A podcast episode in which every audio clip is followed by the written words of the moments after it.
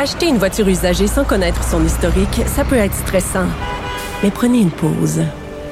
Et procurez-vous un rapport d'historique de véhicule Carfax Canada pour vous éviter du stress inutile. Carfax Canada. Achetez l'esprit tranquille.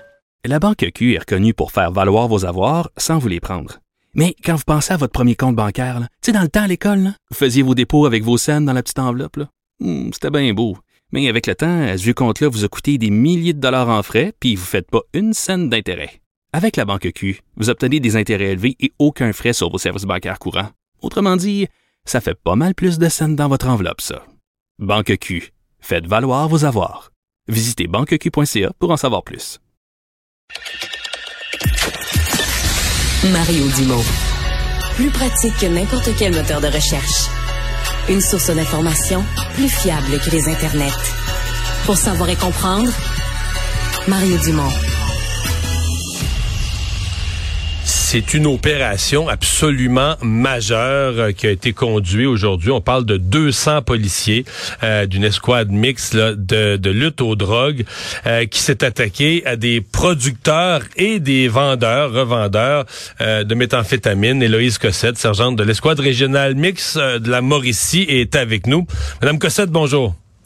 Bonjour, Monsieur Dumont. C'est toute une opération là, que vous avez conduite aujourd'hui euh, dans presque quoi la moitié des régions du Québec qui étaient touchées?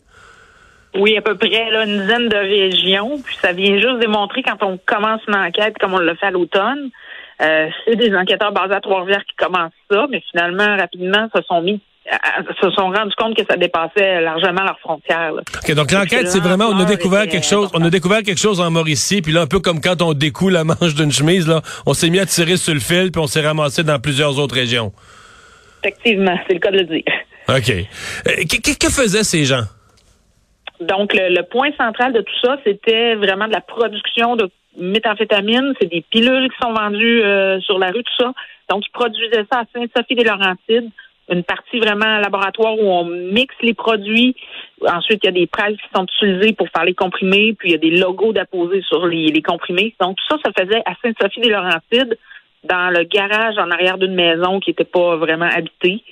Et par la suite, ben, toutes les régions où on est présent aujourd'hui, où on frappait en quelque sorte, euh, on se rendrait compte que la drogue était distribuée partout là, dans ces régions-là. Alors, on allait à 25 adresses aujourd'hui des résidences, des logements, des mini-entrepôts, puis des locaux commerciaux. C'est ce Comme vous dites, ouais, j'ai vu dans votre communiqué des, des locaux commerciaux. C'est, est-ce que c'est genre des vrais commerces qui avaient pignon sur rue, mais un autre petit business on the side, un autre petit business par en arrière?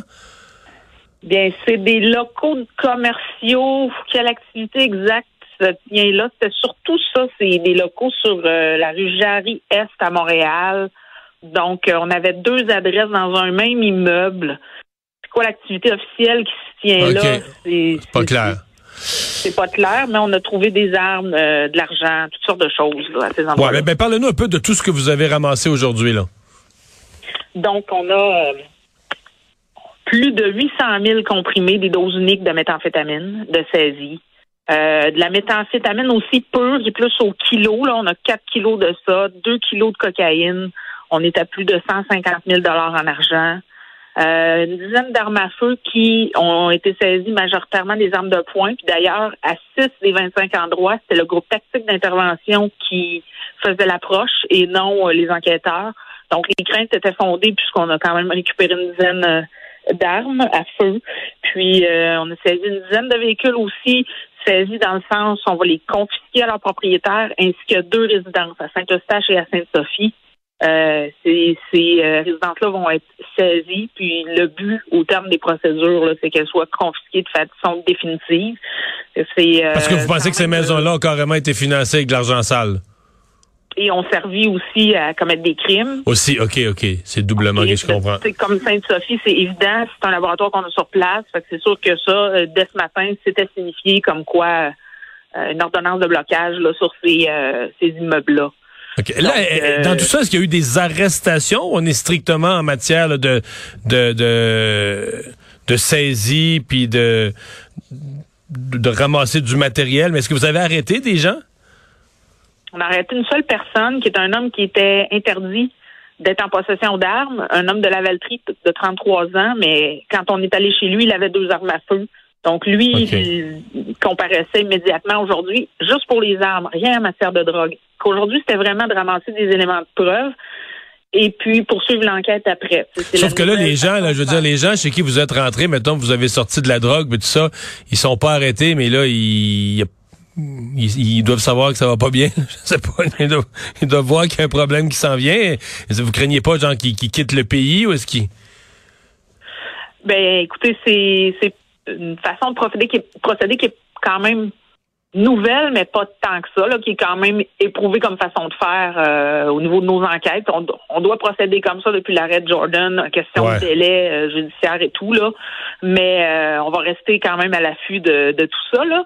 Voir mais oui, il y a probablement des gens qui doivent être stressés là, de nous avoir vu débarquer comme ça, vu l'étendue l'ensemble des régions, euh, ce qu'on a saisi aussi, là, parce que c'est pas terminé. Hein, le travail ça continue sur le terrain. Donc le bilan là, devrait mmh. augmenter encore. Euh, L'usine, je, je suis curieux, l'usine à Sainte-Sophie, vous dites c'est une maison abandonnée, bâtiment en arrière. J'ai entendu une autre station, c'est genre une sorte d'écurie, mais c'est pas que c'est ce genre-là. Ça fait de l'extérieur, ça fait vraiment pas euh, usine de, de, de, produits chimiques pharmaceutiques haut de gamme là.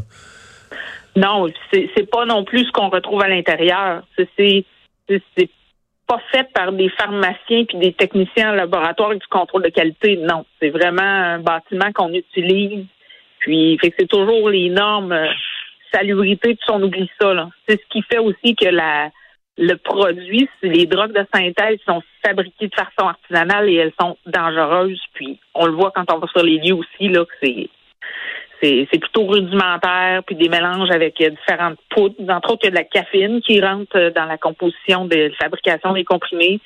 Donc, on a des équipes spécialisées de démantèlement de laboratoires de drogue de synthèse qui, qui sont à Sainte-Sophie pour faire le travail actuellement.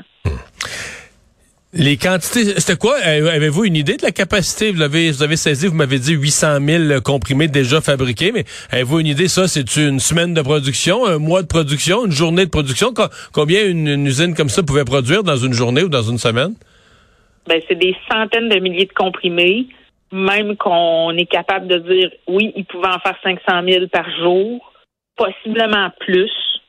Fait par semaine, c'est sûr que c'était pas en opération 24 heures sur 24 à tous les jours, mais euh, on sait par l'enquête qu'il y avait quand même une cadence de production élevée. Euh, aussi. Fait que, ils les vendaient, ils les produisaient pas, ils les produisaient pas pour faire de la déco dans leur maison, ils les vendaient. En fait, le point où je, vais atterrir, c'est que ça me fait capoter la quantité qui se consomme, combien il y a de jeunes qui sont pognés avec ces merdes-là. C'est ça aussi. S'ils s'en produisent autant, c'est parce qu'il y a quelqu'un qui les achète. Là. Oui, puis c'est sûr que moi, j'ai dit aujourd'hui aussi, c'est sûr non plus que ça rend pas les gens plus intelligents et plus sains d'esprit de consommer ça. On, bon, on parle récemment beaucoup de santé mentale. Imaginez quand les gens mélangent ça avec des substances comme ça. Je, je, suis celui, Madame Cossette, qui a écrit, je pense, trois fois sur ce sujet-là dans le journal. Moi, à mon avis, on sous-estime beaucoup ça. C'est vrai qu'il y a des problèmes de santé mentale, mais on a eu plein d'actions épouvantables de, de, foncer sur le monde, de tirer sur sa propre famille. Mais je, je suis convaincu que dans plusieurs cas, on parle, dans les médias, on est porté à parler juste santé mentale alors qu'on devrait parler d'un mélange de problèmes de santé mentale mais de consommation de drogue, où là, on fait le cocktail total. Là, là on, met le, on met le danger à son maximum. Puis en plus, c'est des drogues fabriquées par des n'importe qui, des clowns, pas de formation, qui mettent euh, une recette à peu près. Là, tu viens de décupler les risques. Ça, fait qu'on est loin de... Ça a beaucoup évolué, en fait, les substances. Même moi, je vais, ça va faire 23 ans que je suis policière. Quand j'ai commencé en l'an 2000, euh, c'était pas, on rédigeait pas des rapports parce qu'on avait saisi des pilules. C'était du pot, des choses du cannabis. C'est bon, des petites choses, mais c'est du hashish. Sauf que là, ça a vraiment évolué. Tu sais, nous-mêmes, on apprend là-dedans, comme le MDMA, ou c'est pas des substances qui existent. Ça fait, ça fait pas hmm. tant d'années qu'on, que ça existe. En tout cas, dans dans ma carrière, j'ai vu ça évoluer aussi. Évoluer aussi les types d'intervention euh, que, que tu sais ça change. On le voit qu'il y a eu des changements dans la société. Puis euh, c'est pourquoi lutte aux drogues de synthèse, lutte au crime organisé, ça fait partie des priorités des forces policières. Mais aujourd'hui, dans les gens que vous avez, euh, ben, chez qui vous avez perquisitionné, peut-être qu'ils deviendront arrêtés, est-ce qu'il y a des gens liés, par exemple, dans la distribution à travers les régions du Québec, là, est-ce qu'il y a des gens liés au crime organisé? Euh, c'est certain qu'il y a des gens qui sont connus de nos services. Puis, compte tenu que c'est tellement éparpillé, ben on dit que ça sert à plusieurs souches du crime organisé et non à un seul groupe comme OK, c'est les motards qui contrôlent ça. C'est plus complexe que ça. Parce oh, qu'on se retrouve avec des gens qui, qui font la distribution à partir du Saguenay, à partir de la Mauricie, à partir de l'Estrie, à partir de Montérégie, euh, l'Outaouais. C'est tellement... Euh, donc, ça sert à beaucoup de gens, en fait, en bout de ligne. Là. Euh, fait que c'est, on peut pas l'associer à un seul groupe là, criminalisé, mais plutôt à plusieurs. Avez-vous une idée, euh, ce dans quoi vous avez joué aujourd'hui, si vous additionnez les pilules déjà produites, la matière première pour que vous avez saisi, on joue d'un million là, en termes de valeur euh, de ce que vous avez saisi? Euh, j'ai pas le, cette information-là, puis j'ai pas non plus de décompte final parce que Sainte-Sophie, on est encore sur place. C'est à cet endroit-là qu'on va retrouver les matières premières, les produits c'est un calcul après de savoir on peut faire comment de milliers comprimés avec ça.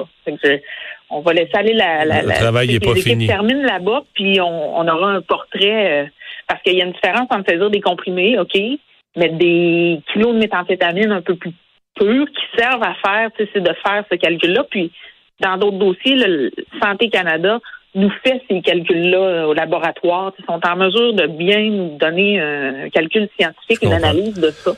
Ça s'adresse.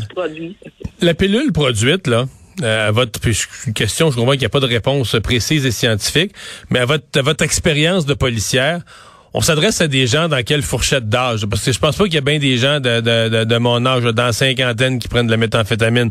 On s'adresse à des mineurs, à des 15-25, à 18-30. À, qui on s'adresse dans votre esprit? Assez varié. Vraiment parce qu'on en saisit chez les adultes aussi. Là. Ah oui. Puis euh, j'invite les gens à aller voir sur Internet, faire certaines recherches, voir les ravages de la méthamphétamine, comment ça peut changer la physionomie d'une personne au niveau des visages.